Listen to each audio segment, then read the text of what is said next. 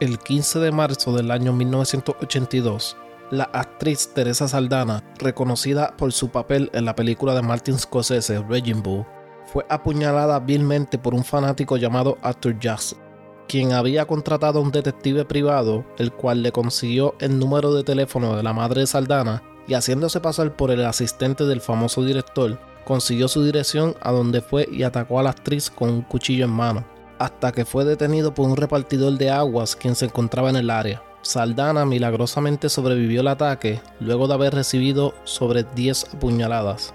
Sin embargo, la joven actriz de la cual estaré hablando en el caso de hoy no tuvo la misma suerte. La joven de 21 años, Rebecca Schaefer, se encontraba en el mejor momento de su vida y preparándose para el papel más importante de su carrera en Hollywood, sin imaginarse que su corta vida acabaría a manos de un fanático obsesionado por ella. Esta es la historia de la trágica muerte de Rebecca Schaefer.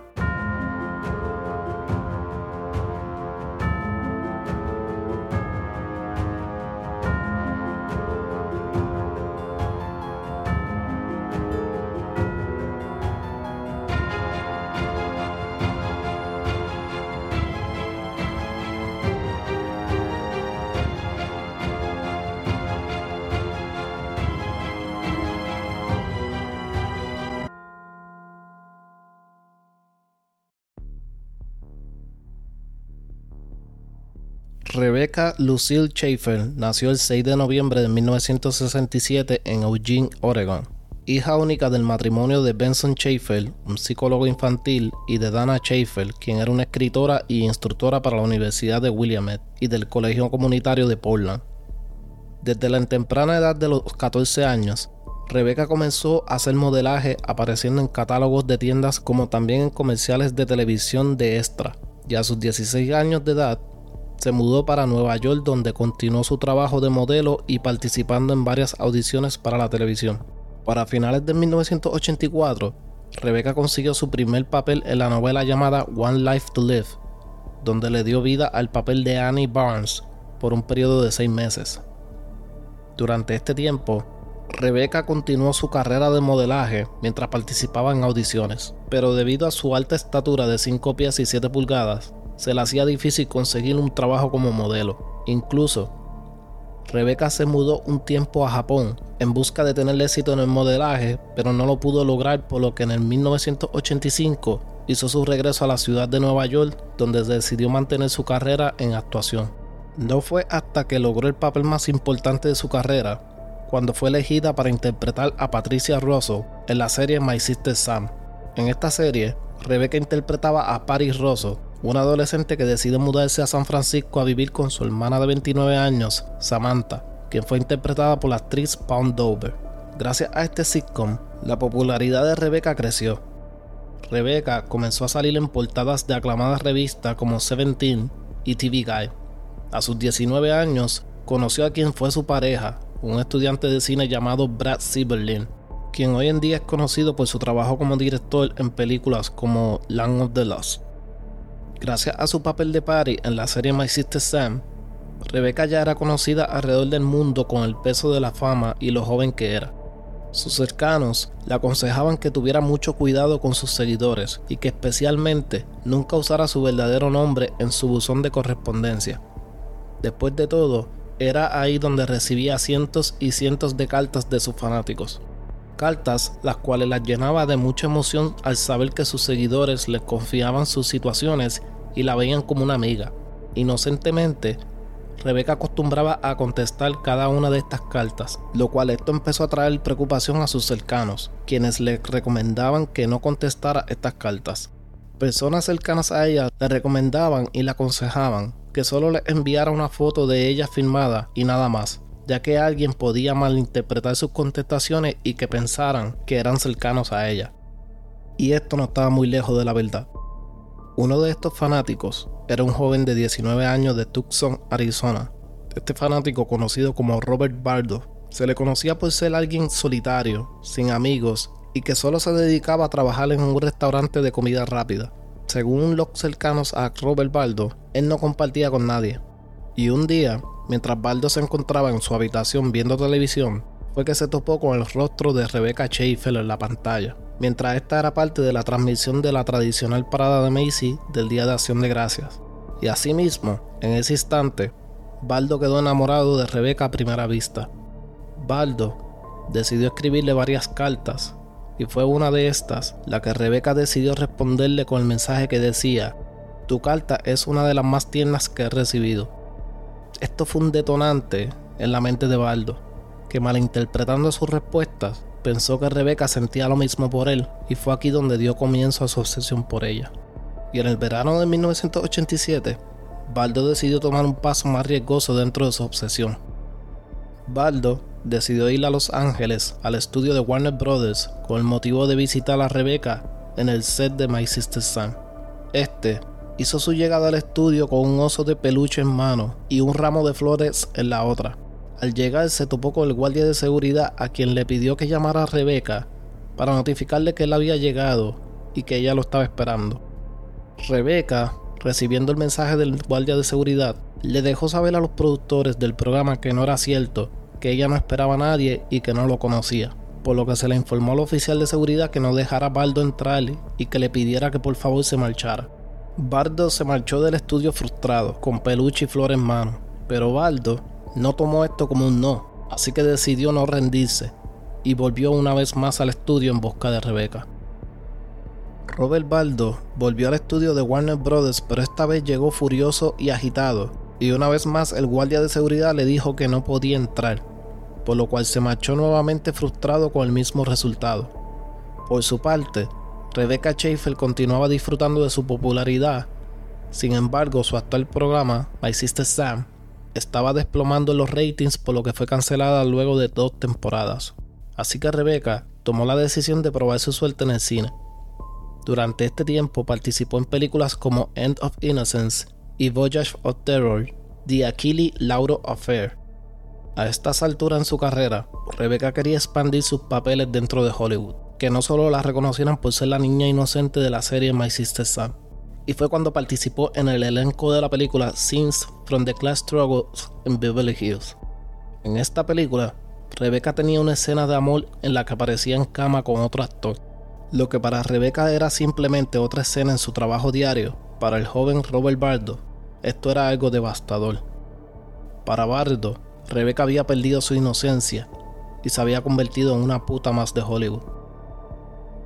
Para el verano de 1989, Rebecca Schaefer seguía subiendo como la espuma en Hollywood, y esta vez se le presentó la oportunidad de audicionar para el papel más aclamado por toda joven en la industria del cine, el rol de Mariko León en el legendario filme The Godfather Parte 3. En este papel, Rebecca interpretaría a la hija de Michael Corleone, interpretado por nada más y nada menos que la leyenda del cine Al Pacino.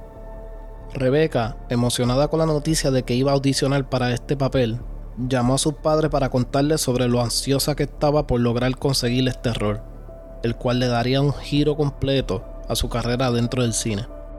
Rebeca les dejó saber que solo le faltaba recibir el libreto, el cual recibiría en la mañana del 18 de julio de 1989, ya que ese día en la tarde se reuniría con el director de la cinta de Godfather, Franco Pola.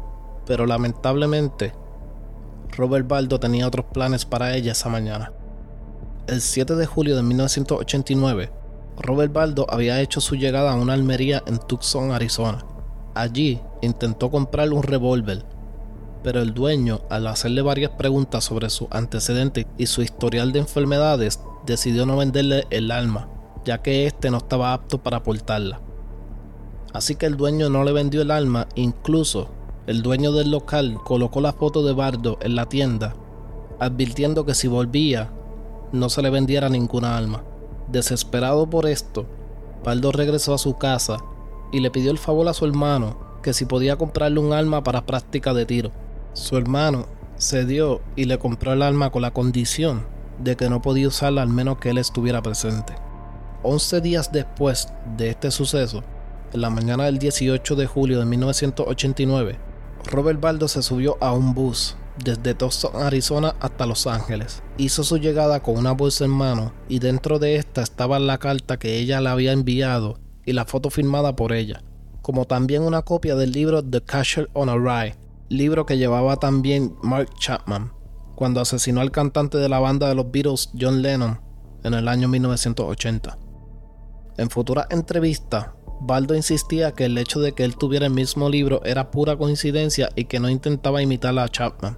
Sin embargo, Chapman llegó a comentar que Baldo le llegó a escribir cartas en varias ocasiones preguntándole cómo era la vida en prisión antes de ese 18 de julio de 1989. Baldo andaba por la calle mostrando la foto de Rebeca a vecinos preguntando si sabían exactamente dónde vivía, hasta que después de un tiempo encontró la casa de Rebeca Schaefer. Un dato bien importante es que el intercomunicador del apartamento de Rebeca se encontraba dañado, por lo que si alguien tocaba su puerta, Rebeca tendría que abrir su puerta para saber quién era.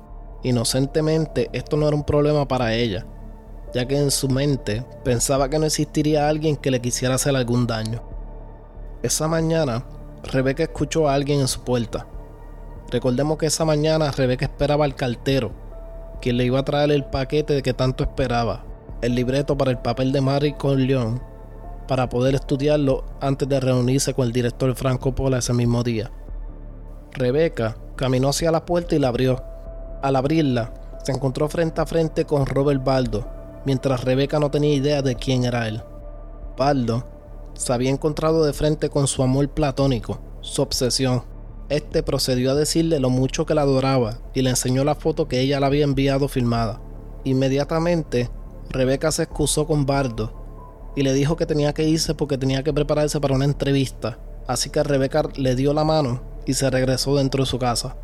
Pero aunque todo parecía terminar ahí, para Baldo no fue así.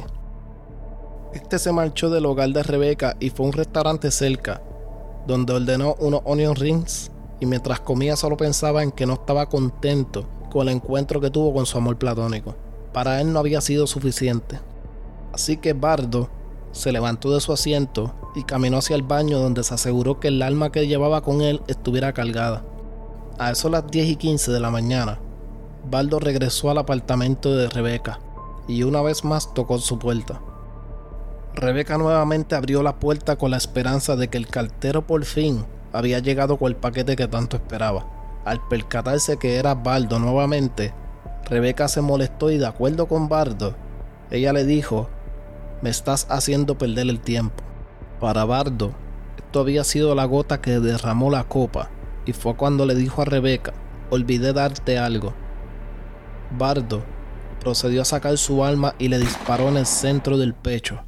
Rebeca cayó al suelo mientras le preguntaba a Bardo, ¿por qué? ¿Por qué a mí?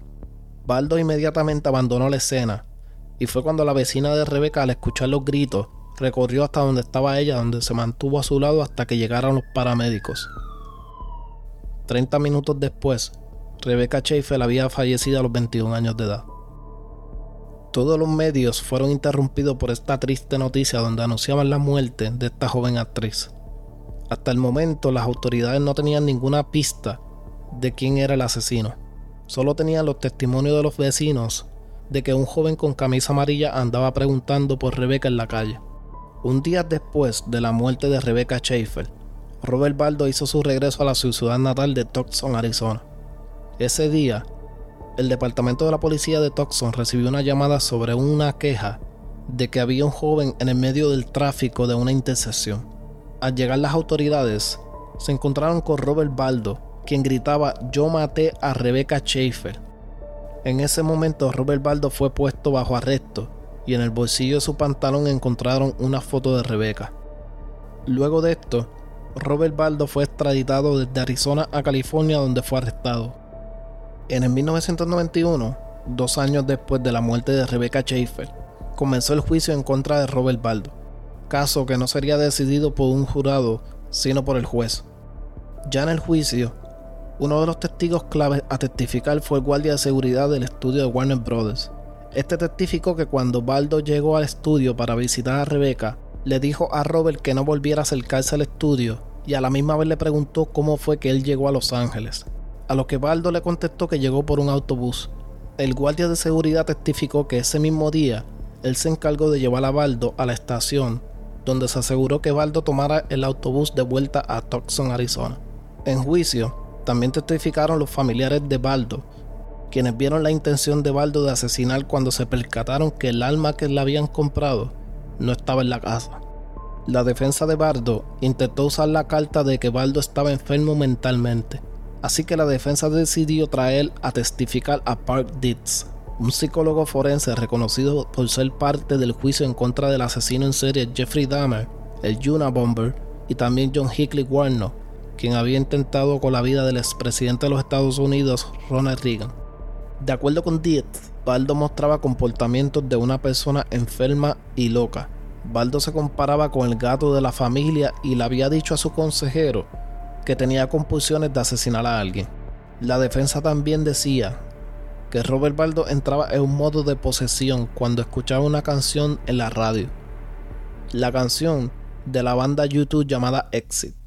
En pleno juicio, la defensa decidió dar play a esta canción y en un momento siniestro y extraño, durante este juicio se ve a Baldo bailando esta canción extrañamente en el mismo medio de la sala. Ya la decisión quedaba en las manos del juez quien finalmente encontró a Baldo culpable del asesinato en primer grado y fue sentenciado a pasar el resto de su vida en prisión, sin posibilidad de libertad condicional por el asesinato en primer grado de la joven actriz Rebecca Schaefer. En entrevistas, Robert Baldo dramatizó cómo fue que sucedió todo y cómo lo planeó desde un principio. Baldo dijo que vio la noticia de Teresa, el caso que mencioné al principio del episodio donde la actriz fue apuñalada por un fanático y él decidió hacer lo mismo. Contrató un detective privado quien le consiguió la dirección de Rebecca Schaefer. En su diario, Baldo llegó a escribir lo siguiente. Tengo una obsesión con lo inalcanzable y necesito destruir eso que no puedo tener. Los casos como estos sobre fanáticos obsesionados con los artistas se siguen viendo hasta el día de hoy. Entre estos han visto casos como el de Christina Grimmie, una joven cantante que en el año 2016 fue asesinada a tiros a manos de un fanático obsesionado mientras se encontraba en una firma de autógrafo. Grimmie recibió tres tiros, dos en el área del pecho y uno en la cabeza. Y más reciente en el caso de la ex olímpica y ganadora del programa Bailando con las Estrellas, John Johnson, quien fue víctima de un fanático obsesionado llamado Robert O'Brien de 34 años. Este fue detenido por unos oficiales cuando iba de camino al set de grabación del programa. Este le comentó a los oficiales que iba de camino en Los Ángeles a encontrarse con Johnson, con quien alegadamente él tenía una relación. El 25 de marzo del 2009, Ryan llegó al set de grabación del programa Dancing with the Stars y al llegar tuvo un encontronazo con la seguridad cuando fue derribado y puesto bajo arresto. En las pertenencias que tenía Ryan encontraron una cinta adhesiva, cuchillos, armas y cartas de amor con el nombre de la joven John Johnson. En el 2002, el director y quien era la pareja actual de Rebecca para estos tiempos del asesinato, Brad Silverling, hizo el filme Moonlight, influenciado la muerte de Rebecca. La misma trata del sufrimiento de un hombre luego de que su prometida fue asesinada. El 27 de julio de 2002, Baldo fue apuñalado 11 veces en la cárcel de máxima seguridad del condado de Amador en California. Fue tratado en el centro médico UC Davis y luego regresó a la cárcel. Con el pasar de los años, Baldo ha enviado mensajes de arrepentimiento a la familia de Rebecca, aceptando la responsabilidad de sus hechos y pidiendo disculpas. Actualmente en el 2023, Baldo se encuentra cumpliendo su condena de por vida en la prisión estatal Avenal de California.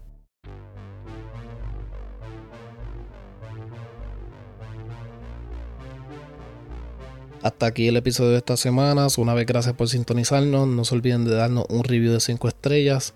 Y será hasta la próxima semana con el próximo episodio.